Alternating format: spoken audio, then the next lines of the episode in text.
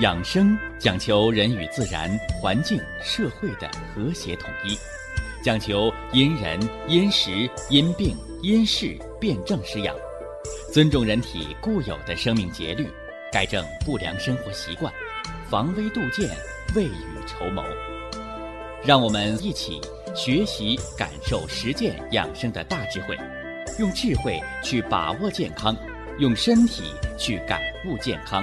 用心灵去感受健康的幸福和快乐。欢迎收听《我和健康有个约会》。下面有请徐老师讲解博医文化的大智慧，让我们一同感受健康带给我们的快乐。好，下面有请徐老师。徐老师，您好。收音机前，全国各地的听众朋友们。大家好，我们正在给大家介绍常见病养生篇，说的是高血压病、糖尿病的肝肾调补。我们正在说的是糖尿病，我把糖尿病从病因到分型，从治疗。到康复前景四个部分，我给它分了十六条。也就是说啊，我们收音机前的糖尿病的朋友或者家属，你想把糖尿病治好，或者你不想得糖尿病，你搞懂了、闹清了这糖尿病养生防治这十六条，你就可以摘掉一盲的帽子。弄通了这十六条。我不能说你就是糖尿病治疗专家了，但你最起码可以改错，可以防病、除病，甚至是带病长寿。大家讲了糖化血红蛋白啊，说我们为什么要检查这个呀？帮助大家来区分、来确诊你这糖尿病到底是真的还是假的啊。所以第一个作用叫辨清真假。说难道？看那个尿糖里的加号，或者测那个血糖的高低，不能对糖尿病进行确诊吗？啊，没错。所以这儿呢有个概念，大家把它闹清了啊。糖尿病啊，它是一个常见的慢性疾病。那为什么常见呢？就说明我们现在的生活构架出了问题啊。物质生活很富裕，是吧？精神文化生活、健康文化生活很匮乏。所以呢，便有了糖尿病这个富贵病。开始大家都认为富有错，其实富没有错，啊，错在无知啊，错在无知，无知的生活，啊，加上富裕的物质，它就造了糖尿病了。所以糖尿病啊，它是一个长期形成的过程，啊，你不要认为是一下子。所以在这儿啊，我们体检的时候，一次血糖增高代表不了糖尿病。所以大家，啊，有些老哥哥老姐姐，啊？图新鲜，贪小便宜，是吧？什么药药店呢？啊，保健品商行啊，哎，搞搞什么优惠，免费测什么血糖，免费送什么血糖仪，总认为这不花钱的就是占的便宜，其实知道哪后面藏着一个当，是吧？没病的给闹成病，是不是啊？乱吃药。是吧？乱吃保健品，是容易伤了身体的。所以我们了解了糖化血红蛋白，它不是即时血糖值，它是一个阶段，就从你检测这一天开始的三个月到两个月之前的一个平均血糖状况。所以它反映的是人的一个阶段性的身体状况、血糖状况。所以对糖尿病的诊断很有。重要意义，这是糖化血红蛋白检测的第一个作用啊，叫确诊糖尿病是真是假。那么还有第二个作用，就是来监测糖尿病朋友血糖的啊调节情况，啊疾病的调治治疗情况。哎，你不要测一次高了就害怕了。所以我为什么讲啊？是吧？有那老糖尿病的朋友，好呀，打针。胰岛素扎多了，低血糖休克了，稍微减一点，揉，又高的酮症酸中毒了，这样的人就到了糖尿病晚期，肾经大亏的阶段。那么测一次高，测一次又低了，这深一脚浅一脚，到底是高是低？怎么调节用药啊？哎，你到医院测那糖化血红蛋白，掌握平均值，你就能掌握用药的或者用胰岛素的尺度了。所以这第二个作用，糖化血红蛋白监测，来评估病人的康复状况，哎，同时指导临床的养生保健治疗。哎，就这么两个作用，哎，所以大家把它用好。那既然它是平均值，啊，你就不要天天测，啊，这个准，它是两到三个月的一个变化值，所以隔三个月，甚至于隔半年，监测一次糖化血红蛋白的值就足够了。啊，只要在六以下就是非常不错，啊，中国的标准是六点五往下，四到六是健康人，这得说清楚啊。百分之四到六是健康人，百分之六点五达到国内国际标准，百分之九以上很糟糕，是吧？百分之七到八尚可，啊尚可，啊，所以说呀，让糖尿病的朋友正确认识自己的疾病控制状况，那么糖化血红蛋白的检测的普及，这个很重要啊。这呢，我就给大家简单这么一说啊，简单这么一说。呃，糖尿病的十六条分型的四条，是吧？糖尿病成因的四条，是吧？治疗远景的四条，是不是啊？这三四一十二条啊，一十二条。那好多朋友说，那今天是不该讲糖尿病的饮食、运动、心理，包括药物保健，它的治疗的四个方面了呢？哎，非也，啊，你心还是有点急了，啊，老话说心急吃不着热豆腐。十六条，如果一条一条摆在那儿，你只能算个小学生。那怎么才能算这个没有围墙的老年健康大学、生命大学当中？你怎么才能达到大学生的水平啊？哎，中医讲究的是。融会贯通，人生百病根在五脏。我今儿个要给大家说说糖尿病的肝脾之祸啊，肝脾之祸。呃，这个祸啊，大家写字的时候好好写啊。这个祸不是祸从口出的祸啊，这个祸叫。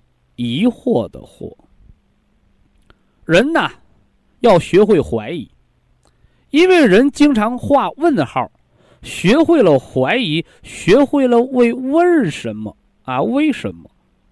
那人就会不断的进步，不断的提高，哎，社会呢才会不断的发展，是不是？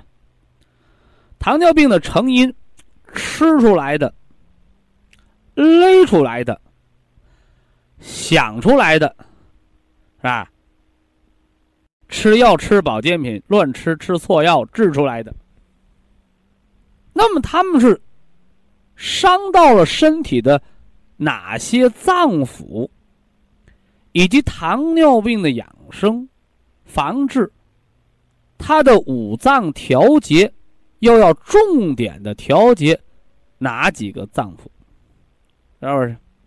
我第一要给大家讲的，就是脾脏，是不是啊？糖尿病朋友，如果你连脾、五脏六腑当中这个脾脏你认识都不够的话，那么即使你把糖尿病养生防治十六条都学会了，那我告诉你，你还是糖尿病防治的门外汉。中医啊，打小抄你都抄不上，明白？为什么呢？一个病，它的治疗有一百种方案，对不对？哎，所以中医考试没法打小抄。哎，中医要辩证，辩证来，辩证去，啊，最后我们要好的结果，啊，那形成这个好的结果呢？哎，我们用四个字，叫殊途啊，同归。所以这个中医啊，它不分这个辈分，是吧？说他是你师爷爷，他是你师叔，不分这个啊。中医还不分什么呢？不分身份。所以呀，中国人，中国的国医，中医，他讲什么呢？他讲的就是中庸。那这个中庸，他没有身份和地位的限制。是吧？没有什么先来后到的说法，是不是？所以中医博士有三十几岁的，是吧？那西医教授得熬白了头发，这就是差距，啊，差距，差距在哪儿啊？哎，就是中医要融会贯通，闻其一二，而知百千。所以，中医是要对生命有感悟，对世界宇宙，是吧？要有感悟，这是中医了不得的地方，是吧？好了啊，回来说脾脏，它和糖尿病的关系。什么叫脾呀？我们中医说叫脾主运化，啊，脾主运化。那么中医讲的脾脏。和胃是相表里的，哎，也就是我们中医说的脾胃，脾主升，胃主降，是不是？那升上去的是什么？升上去的是干干净净的东西，叫清，也是物质之精，啊，呃，降下来的呢？哦，降下来的是浊，啊，降下来的是浊。哎，也是物质和能量，所以脾的这个作用叫升清降浊。升清，哎，头清，眼亮，身清，气爽，这是脾的升清的作用。降浊呢，这浊是管胳膊腿长肉的。所以降浊，人就能长肉，啊，人就能长肉，不但长肉，还有力气，啊，还有力气，这就是降浊的作用。那么这个和糖尿病有什么关系啊？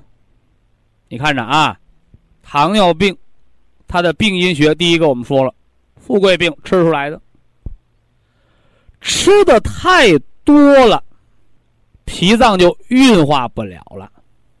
脾脏的那个生的作用就生不动了，所以为什么呢？糖尿病人是吧？糖尿病的病人，高脂血症的病人，怎么吃完了饭他就打盹儿？心肌梗塞的人，呃，饱餐之后他就犯病，吃饭快了他就犯病。什么道理？请大家写到本上。就是脾脏的升清的作用升不上去了，所以脑缺血了，头昏眼花、耳鸣、嘴发黏，清的升不上来，浊的泛上来了，所以眼睛眼底动脉硬化，是吧？脑动脉硬化，痰蒙心窍，它就灌了心病，啊，冠心病就是痰湿。应该降到下面的浊气，把心脏给糊住了。所以这是糖尿病的第一个原因和症状和脏腑的关联，是不是？那么糖尿病的最后一个原因，第四个，是不是？哎，也是我给大家讲到的。啊，乱吃药治出来的糖尿病，是不是？第三条原因，思虑过度，是吧？情志所伤造成的糖尿病。第二条，是吧？过度劳累所造成的糖尿病，它们和脾脏都有着千丝万缕的关系。啊，我再一条一条给大家说，是吧？劳累，啊，干活不要命，啊，那它怎么还会导致糖尿病呢？脾主肉，啊，脾脏主肉，人过度运动之后，过度劳累之后，就把浊气消耗的太过，是不是？所以劳累所得的糖尿病，那就不是富贵病了，那是贫困病，那是受罪的病，是吧？把脾给伤了，让脾不能运化，啊，所以说有人不理解啊，这个人啊，精瘦精瘦，是吧？浑身无力，怎么一测血糖还那么高啊？哎，道理就是，哎，劳累伤了脾了。脾升清降浊的能力没有了，或者受到伤害了，所以人瘦的皮包骨头，甚至有的还尿白尿。吃的越多，想劳累从食上食物上补吧，多吃点，反越吃越瘦。为什么呢？因为脾不能运化，啊，吃啥拉啥都跑了，哎，这是糖尿病。第二个原因，劳累过度伤了脾之后的作用。第三个原因呢，思则伤脾，久而思虑对脾的伤害，是不是？啊，第四条呢，啊，就是你乱用药，是吧？乱用药，降糖药，它只能降低血糖，但是一定要清楚，不是药把糖给搞下来了。是药物作用于人的脾脏，作用于人的胰岛素，是不是啊？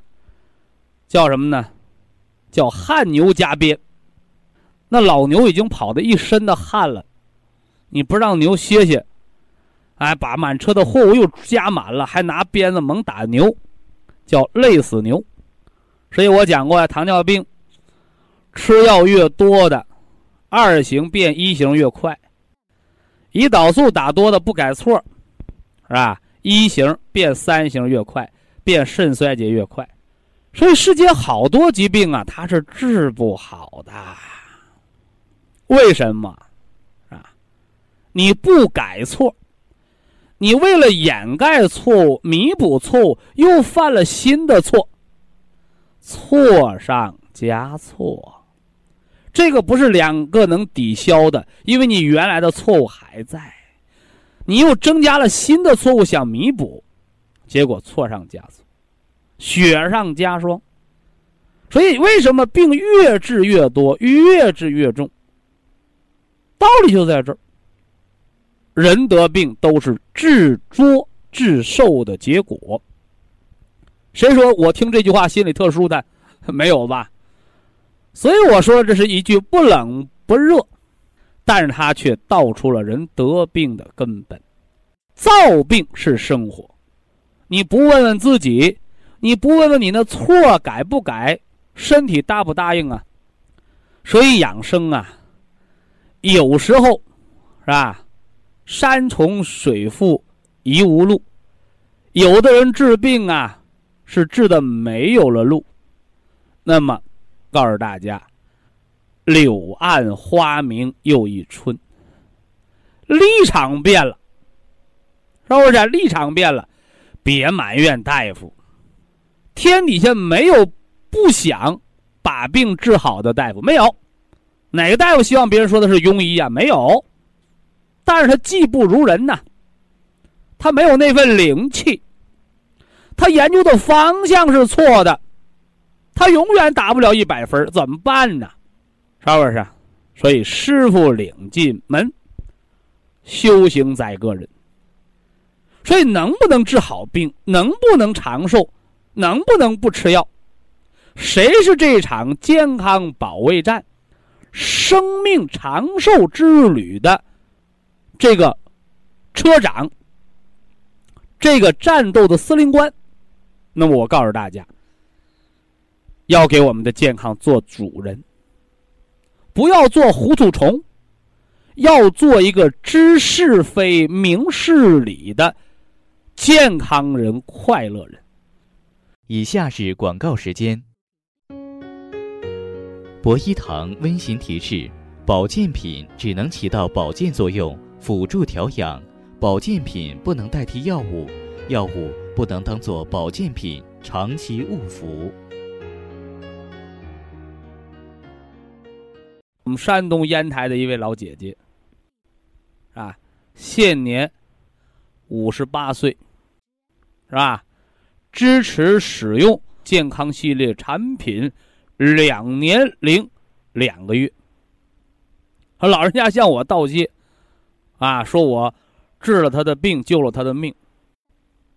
啊，我也向他道谢。我谢谢他支持、信任和厚爱。那有人就说了：“五十八岁能有什么病啊？”哎，大家听我细细道来。这老姐姐是五十八岁的身体，我说了，她是八十多岁的，是吧？脏腑，是吧？人大家都爱听好话，是吧？哪怕六十多岁的人，他也愿意听人家说长得跟五十多岁一样。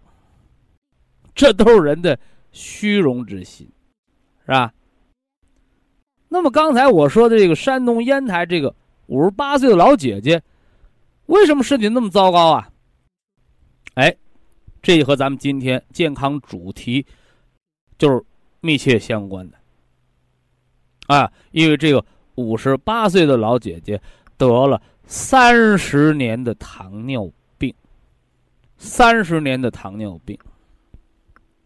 大家伙要知道，这个慢性疾病三年起步。是不是啊？就跟你打那出租车似的，是吧？三公里他开始蹦字儿，而后是每公里多少钱他开始跳。所以呀，你这个病啊，不到三年呢，它不叫慢性病；但如果三年你还没治好，叫慢性。而后随着这年积越累，伤害越来越大。然后给大家讲过高血压病的伤害。高血压病只知道吃降压药，不知道综合防治的。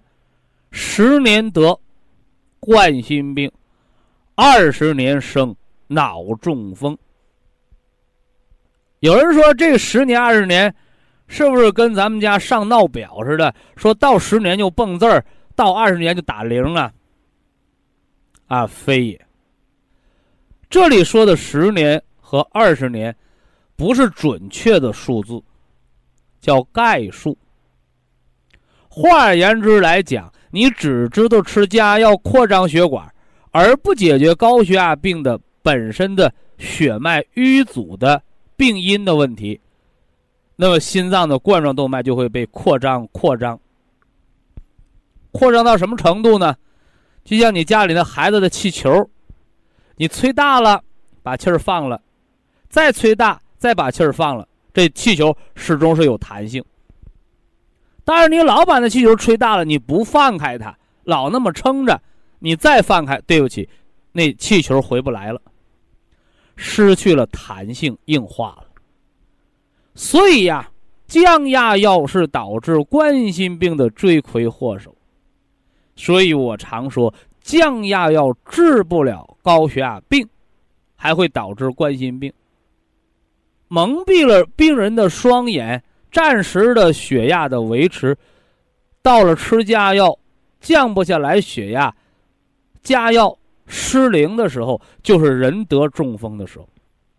这是咱们高血压病朋友要知道病的历程啊！你要知道你这病的发展的历程。这常言道：“人无远虑，必有近忧。”所以你知道这样的理儿，你就知道。为什么要研制推广普参康，让细胞核的能量来达到抗氧化的作用？又为什么要孕育冬虫夏草，能够润肺补肾、调五脏？所以这是一片冰心在玉壶啊，是吧？说这一份苦心在这儿，你怎么才能体会得到？你不知道疾病的历程，你只当买个保健品吃吃，买个药吃吃，管你现在的病，那你差了远去了。是不是？那您和我不算知音，啊，更谈不上知己，啊，只能说是一面之交。但是我今天为什么要说这个，是吧？山东烟台这五十八岁得了三十年糖尿病这老姐姐的这事儿，因为她给我感悟很深，她说明了一个非常非常重要的科学道理和事实。啊，什么事儿？刚才我说的是高血压病的发展历程，那这和糖尿病有什么关系吗？糖尿病得上三年。就相当于高血压病得了十年，所以糖尿病的起点它更高，啊，起点更高，是不是？哎，所以糖尿病对人的伤害和冠心病是等危样疾病，所以糖尿病十年就容易造心梗、脑梗、眼底出血。二十年就到了肾功能衰竭的边缘，所以，我把糖尿病二十年叫人生的一道坎儿。什么坎儿啊？肾衰竭的坎儿，叫糖尿病并发症爆发期的坎儿。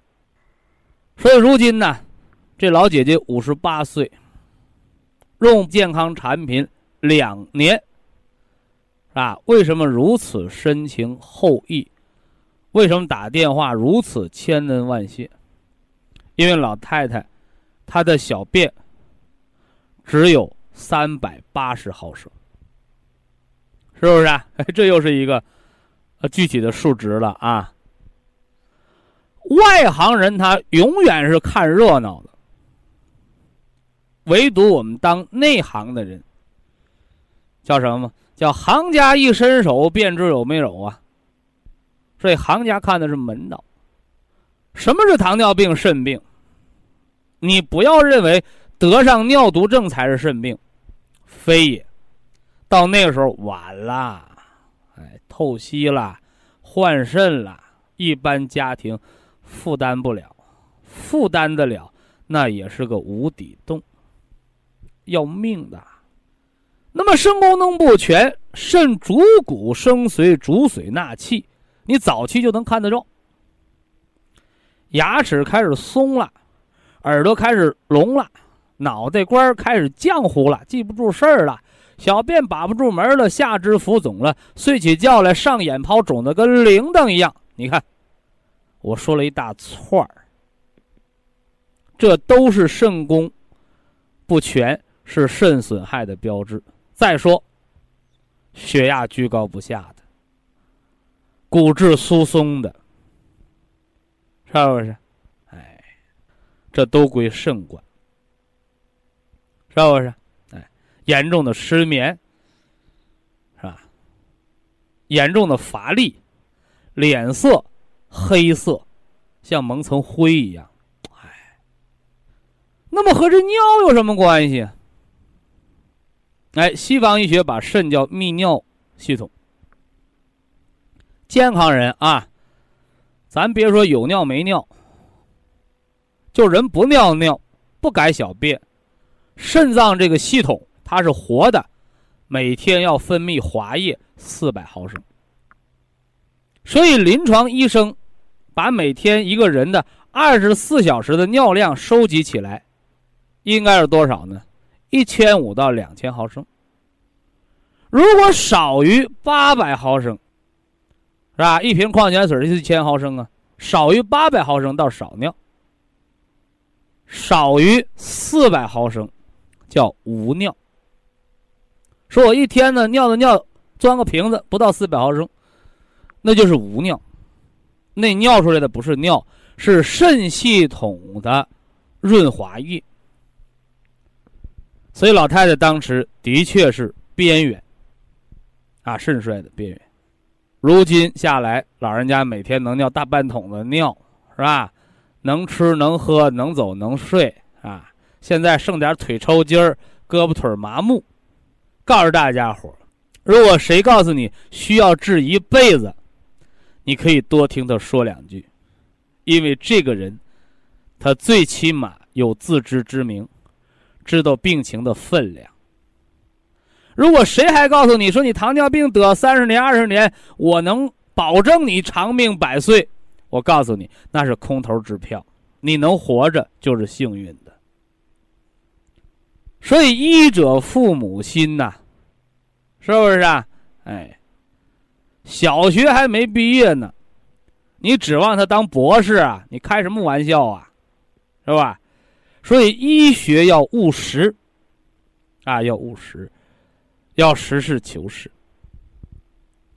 所以我常给大家伙说：“我说什么叫治病啊？老话说，病来如山倒，去病如抽丝，是吧？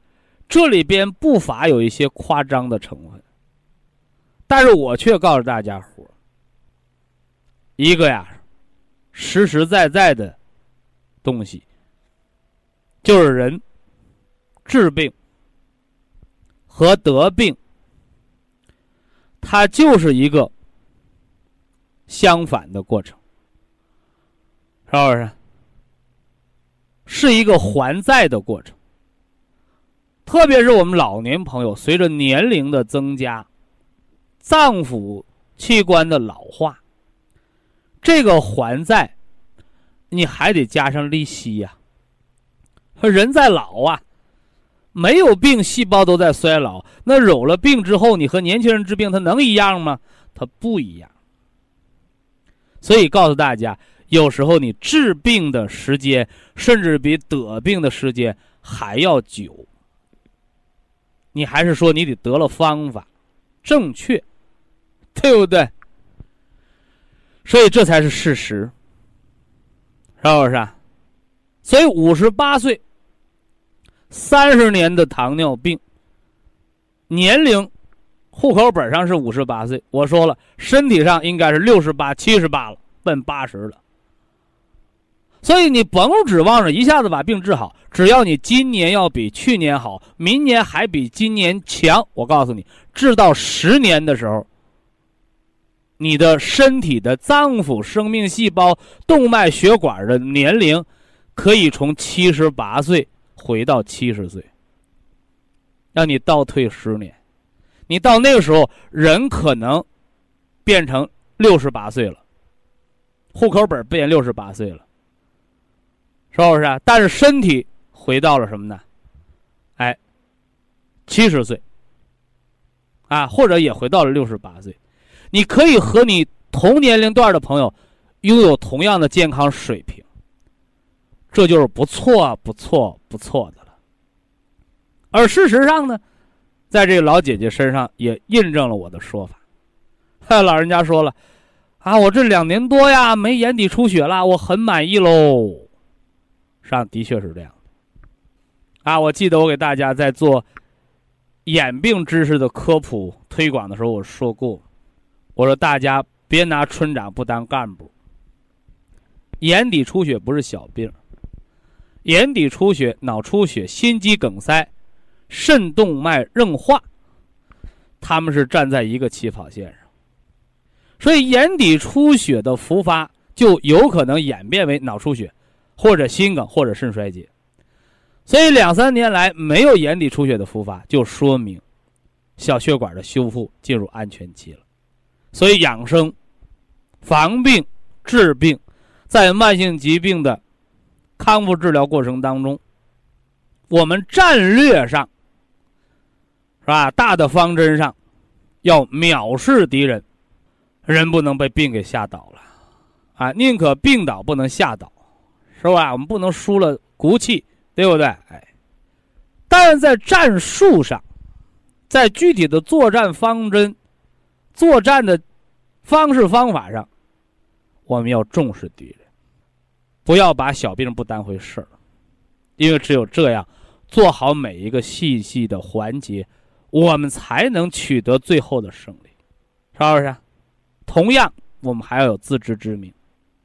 所以，人想健康，人想长寿，不是保健品吃仨月、吃半年，或者连续用一年两年，你就真跟吃了唐僧肉一样，你就长命百岁了，不是的。这时候应该用农民老大哥那句话来说：“一分耕耘，是吧？一分收获。种瓜得瓜，种豆得豆。你除了播种耕耘之外，你还要除掉那些野草，是吧？因为草啊，它会耽误庄稼生长的，是不是？哎，所以这就是养生，啊，这就是健康长寿。所以我感谢，是吧？感谢像咱们烟台这五十八岁这老姐姐一样，我真得谢谢大家伙对我的信任。啊，那大家说我还要谢你呢？谢你保了我们健康。实际上这是相互的成全，啊，我成全了大家的健康，大家成全了事业，是吧？成全了这份人心人数，成全了他将实现百年的梦想，就是这么一个过程。所以世间的好多事，就是人和人之间的一个成全啊，成全。所以呀。我给老姐姐啊，给了她方案之后，我说了，我祝她长命百岁。啊，我为什么要说这句话呢？因为我相信，普参康冬虫夏草有这么多的系列健康产品和四季的养生文化。老姐姐五十八、六十八、七十八，这都没问题。但如果老姐姐到了七十八岁的时候，再想起我那句话“三十年糖尿病能活八十就不错了”，到那时候我怕成为老姐姐心里的坎儿。所以只要努力，是吧？谋事在人，成事在天。所以成就百岁，我相信大家是可以超越我的，是吧？我的能力是有限的，是不是？但是呢，我相信我的学生，是吧？我的助手。啊，我亲爱的听众朋友们，大家的努力是可以创造更多、更多的奇迹。对我来说，大家是奇迹；那对您自己来说，那就是长寿，那就是美好幸福的生活。啊，所以今天咱们给大家讲了糖尿病、肾病的一个很重要的指标，就是这个尿。啊，咱们糖尿病的朋友过了十年。啊，过了二十年要定期检查肾功能和尿。啊，每天早晨起来小便是不是有气味啊？如果有气味，说明肾还在排毒；如果尿的跟矿泉水一样，说明肾可能罢工了。每天早晨起来照照镜子，眼泡肿没肿啊？肿了，说明肾工作的不是很好；没肿，说明肾相安无事。上厕所改小便的声音是不哗哗的响啊？门把的好啊？那说明我们肾精还足着呢。如果门把不住了，是不是啊？尿尿也没有劲儿了，说明肾的阳气不足。咋办呢？啊，伏羲八卦台烤烤腰，暖暖命门喝点虫草酒，通利四肢。虫草天冷的时候要吃，炎热的时候也要补肾。是吧？因为冬虫夏草的补是一年四季可以补，是补而不上火的，是不是啊？三大补药：人参、鹿茸、冬虫夏草，不上火的可以四季吃的，就是这冬虫夏草，是不是？哎，那么还有什么补肾的招吗？就是养，是不是啊？像我们冬天的懒洋洋的晒太阳一样。不能太累了，是吧？不能吃的太多了，不能贪太贪心了，是吧？另外呢，不能太锻炼出太多的汗，量力而为，悠哉悠哉。这就是我们糖尿病朋友保肾的秘诀。养生是需要我们塌下心来，像交一个几十年的老朋友一样。我们可能见面啊都没有话要说了。但是呢，就愿意坐在一起拉着手，啊，喝那么小盅酒，或者一起啊坐着晒太阳晒一下午，喝点那清茶泡的都没有味儿的淡茶，没有话说，但是在一起就心里很舒坦，这就是老友的老交情，是不是啊？啊，而不是偏你侃侃而谈的那些，是不是啊？哎，所以人间自有真情在。非常感谢徐正邦老师的精彩讲解，听众朋友们。我们店内的服务热线零五幺二六七五七六七三七和零五幺二六七五七六七三六已经全线为您开通，随时欢迎您的垂询与拨打。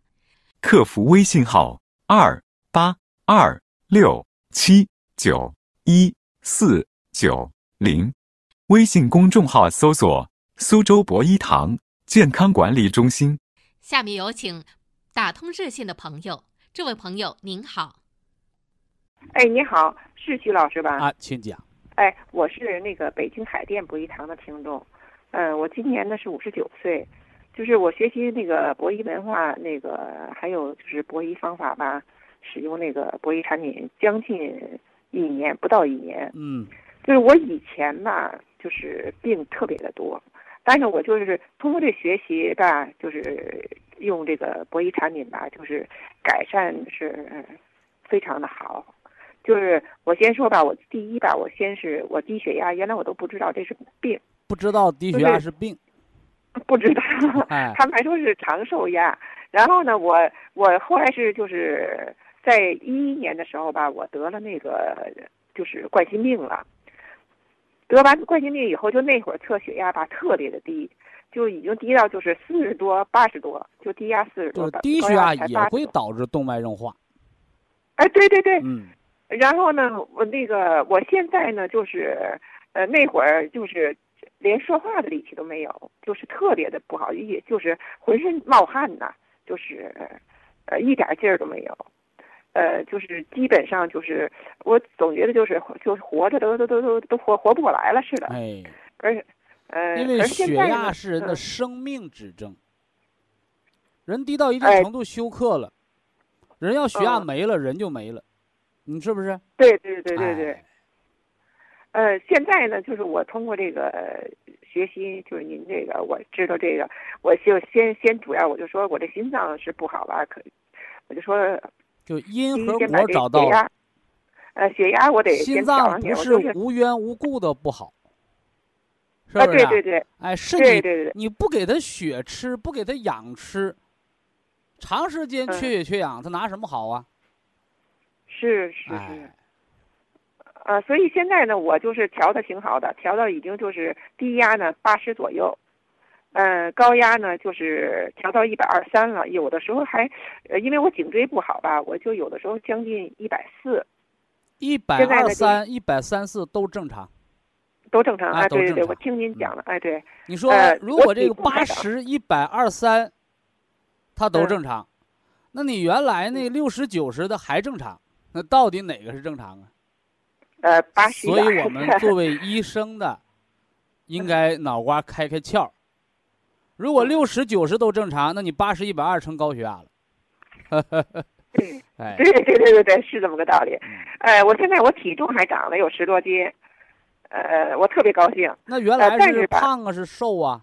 原来我是瘦的不行了，我是一米六六的个子，体重才八十八斤。哎呦，皮包骨头。对，我现在已经长到一百零二吧。您这年纪长到一百一二都不为过。呃，我现在我就说想争取起起码我得长到一百二啊。对呀，因为气血有余粮，你才能长肉。原来那个气血活命都不够用呢，他哪有余粮长肉啊？是长不起来，哎，而且老是常年拉稀，那吸收也不好啊。呃，吸收不好，因为我有就是以前我得过那个就是呃肠梗阻，就是小肠不全梗阻，还有呃尿潴留。那个梗阻不是别人给你梗阻的。嗯，哎，是你自己就蠕动不好，那肠子就窝住了，啊，窝着了是，哎，所以它梗阻。那尿储留呢，也不是别人给你储留，是排尿的压力没有。而且压力他没有压力啊，他肾气不足啊。我们说那小孩儿，小孩儿呢顶着风他能尿三米远，哼，那老爷子 顺着风他尿一斜。哎，我们俗话把这叫尿压，就尿能尿多远，看你尿有没有压力。那叫膀胱，膀胱括腰肌和膀胱逼尿肌的作用。那有的老人尿不出来尿得摁肚子，那都膀胱都松弛无力了。而这个力量都是由肾气来的。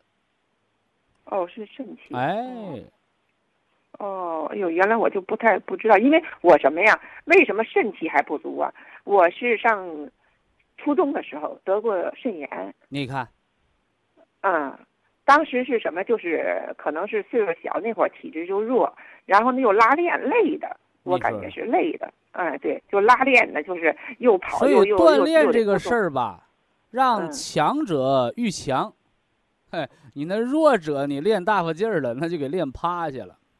对对对对，是是是，呃，所以我这毛病啊是特别多。就是现在吧，就是呃，通过博医疗法还调的好多呢。就是我先想跟您说说以前我都得过什么病吧。好，这些就很不错了。哎呦，我太知足了。因为这些你吃药打针，它没招啊。没招我你说哪种药它能治低血压？是不是？哪种药吃完了能长肉？那减肥药给人是吃毁了。那你说哪种药吃了能长肉？啊，对对都没有。因为我是什么呀？就是我吃了有九年多的激素，我当时就是得那个就给身体掏空了。啊，我得的吃激素的危害不亚于那个抽大烟儿啊。啊！我现在我才清楚，听您的广播我才知道啊，您的讲座。你看，我们都知道，咱们国家现在要禁毒，说那吸毒的危害大。那我告诉大家，就这激素长时间乱用，比那吸毒的危害还严重。因为那个吸毒，它导致人精神崩溃了，是不是啊？哎，对对。那你你你那个什么呢？你激素呢？骨质疏松，有的整出糖尿病，有的整出肾病。因为激素在透支健康，透支啊，透支健康对。那现在身体还有什么难处吗？我现在呀，我就是关键，我找您有一个什么问题啊？嗯，我是就是肺部感染，是有支气支气管扩张哦，然后呢，容易咳血呀。对，去年然后我就是咳血了，咳血了呢，就是呃。我就用您的方啊，呃，先用止血方，止血方，对对对，再什么呢？再加上那个永虫草思奇胶囊的润肺方。啊，思奇啊，对就是支气管扩张啊，不是说你那个肺子里出血了，不是的，就跟咱们咳嗽大发劲儿把嗓子咳破了，你那个是把气管咳破了出血是一个道理。再者说了，支气管好不样的扩什么张啊？对呀，就像那北京城，它为什么建那么多这个地铁啊，建那么多环路啊？因为堵车嘛。你道上就几台车，它建什么高速啊？它建什么扩道啊？你那扩张，它是一个结果，原因是里边阻塞，里边不通了，它逼着你扩张，扩破了，咳破了，出血。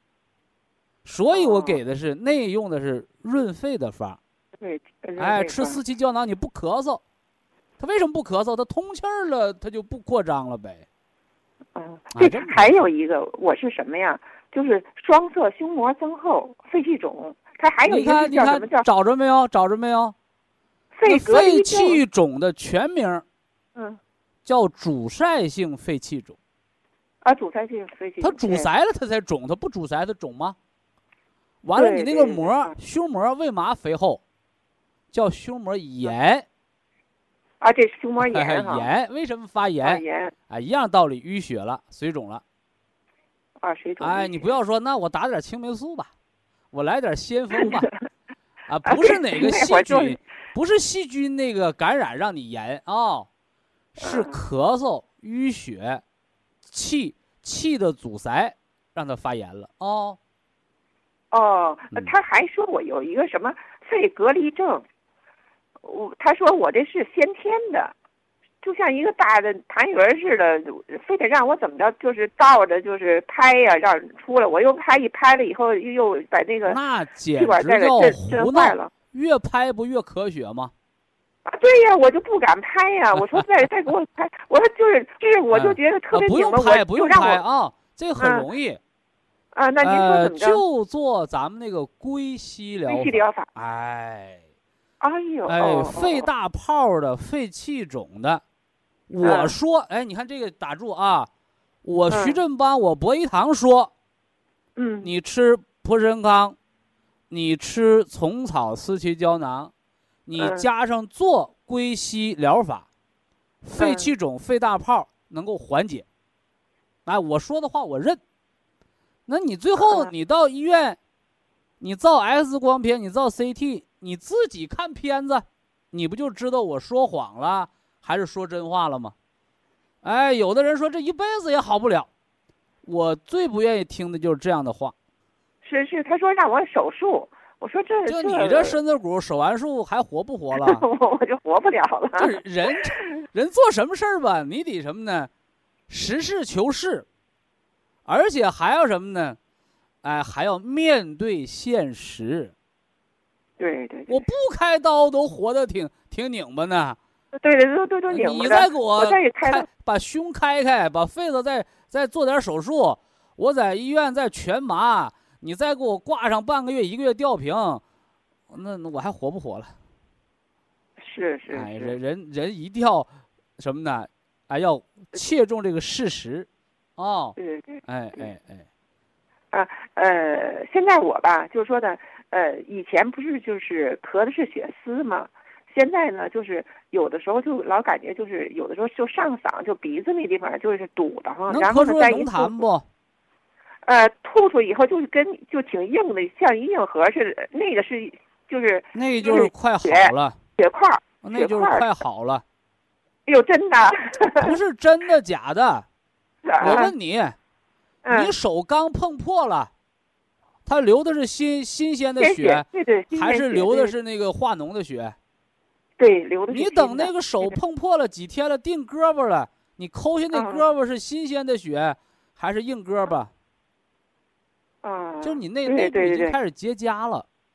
哦，那那我就是呃用您的方法，我又吃呃，那个你咳嗽的时候，你就十二粒虫草四七胶囊啊十二粒对啊，完了两到三包的黑色的。黑的对我为什么吃啊黑的？我怕你将来咳尿裤子了，啊久咳伤肾啊。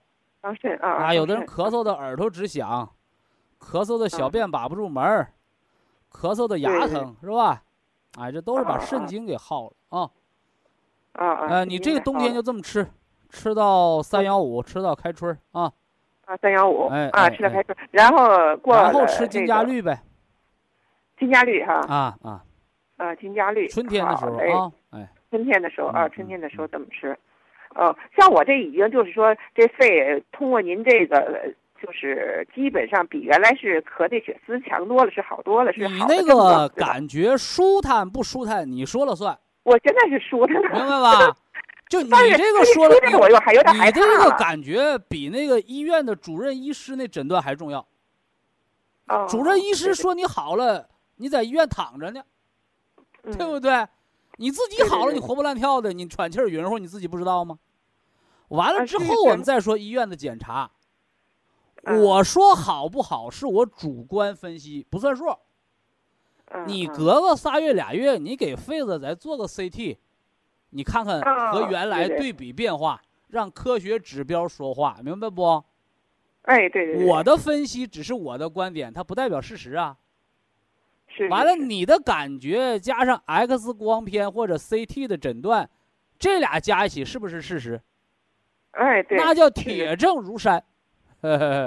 哎，对对对哎，嗯，徐老师，我再问您一个啊，嗯，我现在吧，就是已经长上有十多斤了，我现在还有点不太满意，我还还想再让它长。想长肉吃那个活菌，啊，我吃着呢，嗯吃着呢。啊不但是细菌让你长肉，是细菌让你胃肠吸收好啊。你现在不要拿一个这个病人的这个帽子给自己压的爬不起来。你就哦和你以前比比，你比以前强多少？你就知道，你现在我原来能干啥。说话都说不了。哎，对呀，博益堂这些 保健品，能跟您聊这么长只要时间天儿你看 说明书，只要对你好的，你嗯都能用啊。哎，好嘞，行行行，因为咱哎这个保健品，国家呀经过嗯检测、审批、功能实验，不允许它有毒副作用。它不像药，你活血化虚的药，整多嗯了容易整着出血，而你保健品当中，它都是补益为主，明白这意思吧？对对，还是养身体、营养身体为主的哦。嗯嗯，哎，你那个长肉，一个嗯是我刚说了，肠道益生菌群建立；二一个就是你稍微歇着点儿，你别调养挺好，过个年给自己累犯病了，那不值当。啊，是是是，哎，怎么才能长肉？就是我刚才那话，元气先去保命，嗯余付出来的余粮，咱们生化气血，长点肉。另外，你能长多少肉，不是说你吃多少保健品决定的。用嗯现在的医学术语，叫基础代谢率。基础代谢。什么叫基础代谢率啊？就是嗯你的身体需要你长多少肉，你就长多少肉，明白这意思吧？哦哦哦，哎，你说我天天就不动换，哎，那嗯你就长不了太多的肉。为什么你不需要那么多肉啊？反过来呢，嗯你说我一天呢，呃，需要干体力活儿我需要拉嗯大车，那你就需要长出来肌肉来适应你这个生活，明白这意思了吧？就是病好了，你体重达到一个稳定值，它就不长了。哦，你就像我这这些年，体重上下波动不会超过二斤，夏天呢哦少一斤，冬天呢长一斤，那你你就你就这样生活，你就这样规律，那他身体就达到一个基础代谢率的平衡了，就这么状态了呗，明白没有？啊，明白明白明白。这这个想多少不是你想的，但从科学数据上来讲，你这个嗯。年龄，你这个一米嗯六六的身高，你咋也嗯。得一百二十斤，明白不？对，怎么也，是是是哎哎是，怎么也得一百就是二，元气里有余粮，有余就像那量老，嗯人说，我不管退休金开多少，我是不是得有点存款过河啊？对，对对那人也是这样的，我不管我吃多少喝多少，我饿个三天两天，我得饿不死，怎么饿不死啊？你得多多长出点肉来，叫脂肪储备。西医叫脂肪储备，中医叫精的储备。你啊身上那个肉那个脂肪叫精。啊为什么？你看我们有哦时候到医院看病人说：“哎呦，这人都瘦脱相了。”啥意思？啊就是他的脂肪、肾精丢的太多，接近生命边缘了呗。什么叫瘦脱相了？瘦的和原来不一样了，那就是说明肾精消耗太大呗，知道不？消耗太大了，哎哎哎，你现在你比原来长肉了，你的脸色儿它也好，啊是好多了，哎，原来可难看了，现在有的还有点挂红了。等你长到一百二十斤，脸色更好啊、哎，好嘞。如此保健，希望您越来越健康。哎呦，谢谢徐老师，太谢谢那您了。再见啊！哎，好，再哎见，再见。好，非常感谢徐正邦老师，我们明天同一时间再会。听众朋友们，下面请您记好，苏州博医堂的地址是在人民路一千七百二十六号，服务热线零五幺二六七五七六七三六六七五七六七三七。客服微信号二八二六七九一四九零，微信公众号搜索“苏州博医堂健康管理中心”。好，非常感谢您的收听，我们明天同时间再会。